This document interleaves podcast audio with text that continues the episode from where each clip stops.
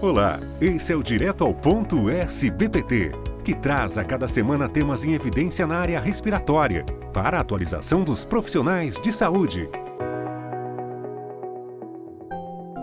Nossa convidada de hoje é a doutora Márcia Pizzichini, doutora em pneumologia pela Unifesp e McMaster University, com pós-doutorado na McMaster University professora do programa de pós-graduação em Ciências Médicas da Universidade Federal de Santa Catarina e pesquisadora do Núcleo de Pesquisa em Asma e Inflamação das Vias Aéreas, o NUPAIVA, da Universidade Federal de Santa Catarina e é também membro do Comitê de Asma da SBPT. Bem-vinda ao nosso podcast, doutora Márcia. Muito obrigada.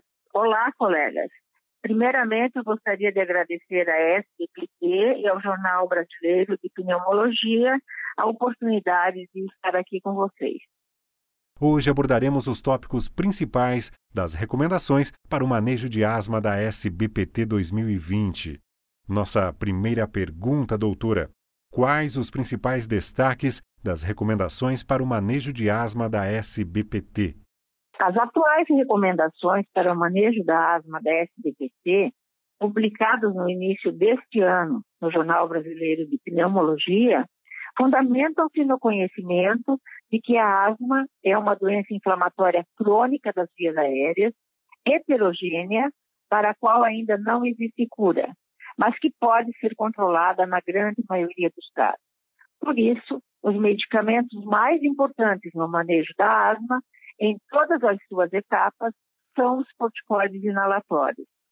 O objetivo do tratamento da asma é atingir e manter o controle da doença, além de evitar riscos futuros, tais como exacerbações, perda acelerada da função pulmonar e efeitos adversos do tratamento.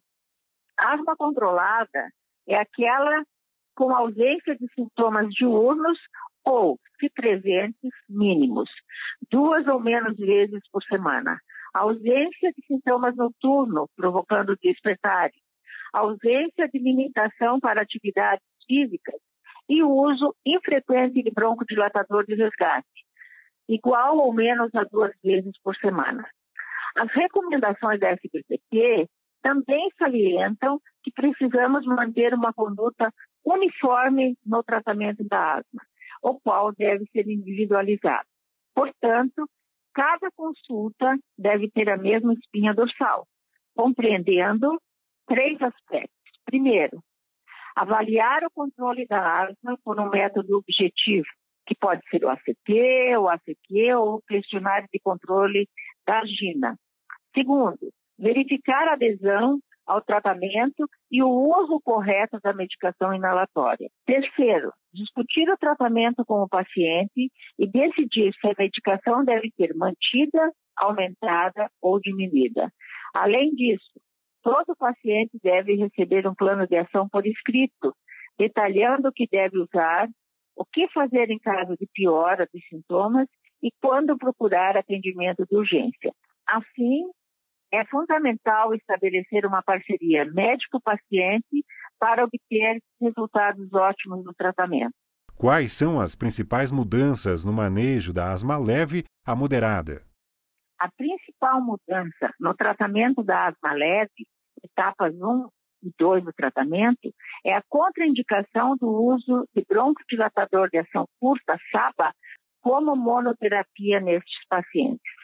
Atualmente, o tratamento medicamentoso preferencial da asma leve intermitente, etapa 1, é a associação de um corticoide inalatório em dose baixa, mais formoterol, dispensados em um mesmo dispositivo usado por demanda. Alternativamente, pode ser utilizado corticoide inalado dose baixa, isso sempre que for necessário o uso de sábado de resgate. Em asmáticos com sintomas em dois ou mais dias do mês, mas não diariamente, passa-se à etapa 2 do tratamento da asma. Nesses pacientes, o tratamento preferencial é o uso diário de corticoide inalatório em dose baixa, mais sábado de resgate, ou a associação de um corticoide inalatório em dose baixa, mais formoterol por demanda. Na asma moderada, ou seja, Em asmáticos com sintomas diurnos, na maioria dos dias, e com despertares noturnos semanais, passa-se a etapa 3 do tratamento.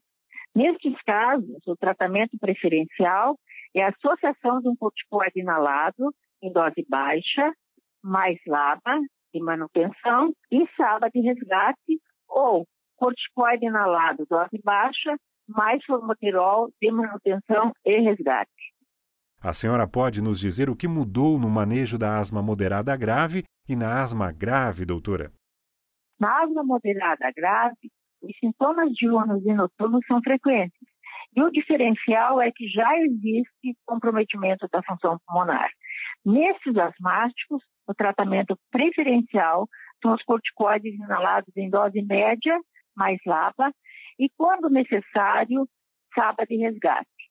Ou o corticoide inalado em dose média, mais formoterol de manutenção em resgate.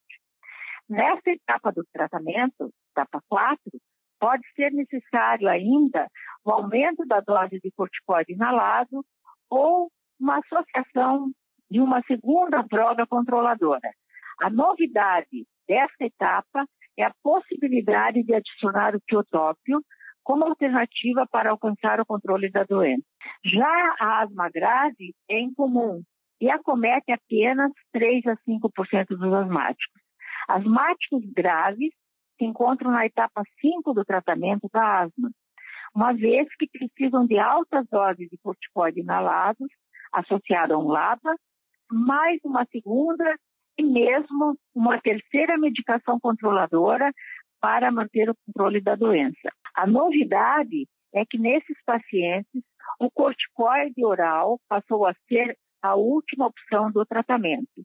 Isso porque já existem disponíveis no Brasil medicamentos biológicos muito eficazes em controlar a asma e prevenir as exacerbações, sem os efeitos adversos dos corticoides orais. Entretanto, antes de iniciarmos com um medicamento biológico, recomenda-se introduzir o tiotrópio, que é uma alternativa eficaz e mais barata.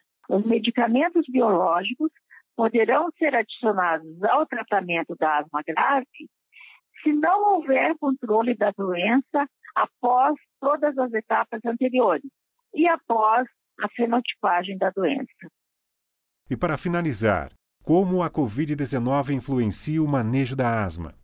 No caso da Covid-19, a atenção deve ser maximizada para o uso contínuo e correto no tratamento da asma, uma vez que os corticoides inalados, em dose ótima, restabelecem as defesas das vias aéreas contra a virose. Os portadores de asma, particularmente aqueles classificados como formas graves, estão incluídos no grupo de risco para complicações da Covid e devem seguir as orientações recomendadas aos portadores de doenças crônicas, ou seja, restringir convívio social e, se possível, desenvolver atividades na forma de home office. Agradecemos muito pela sua participação, doutora Márcia. Eu que agradeço e até breve.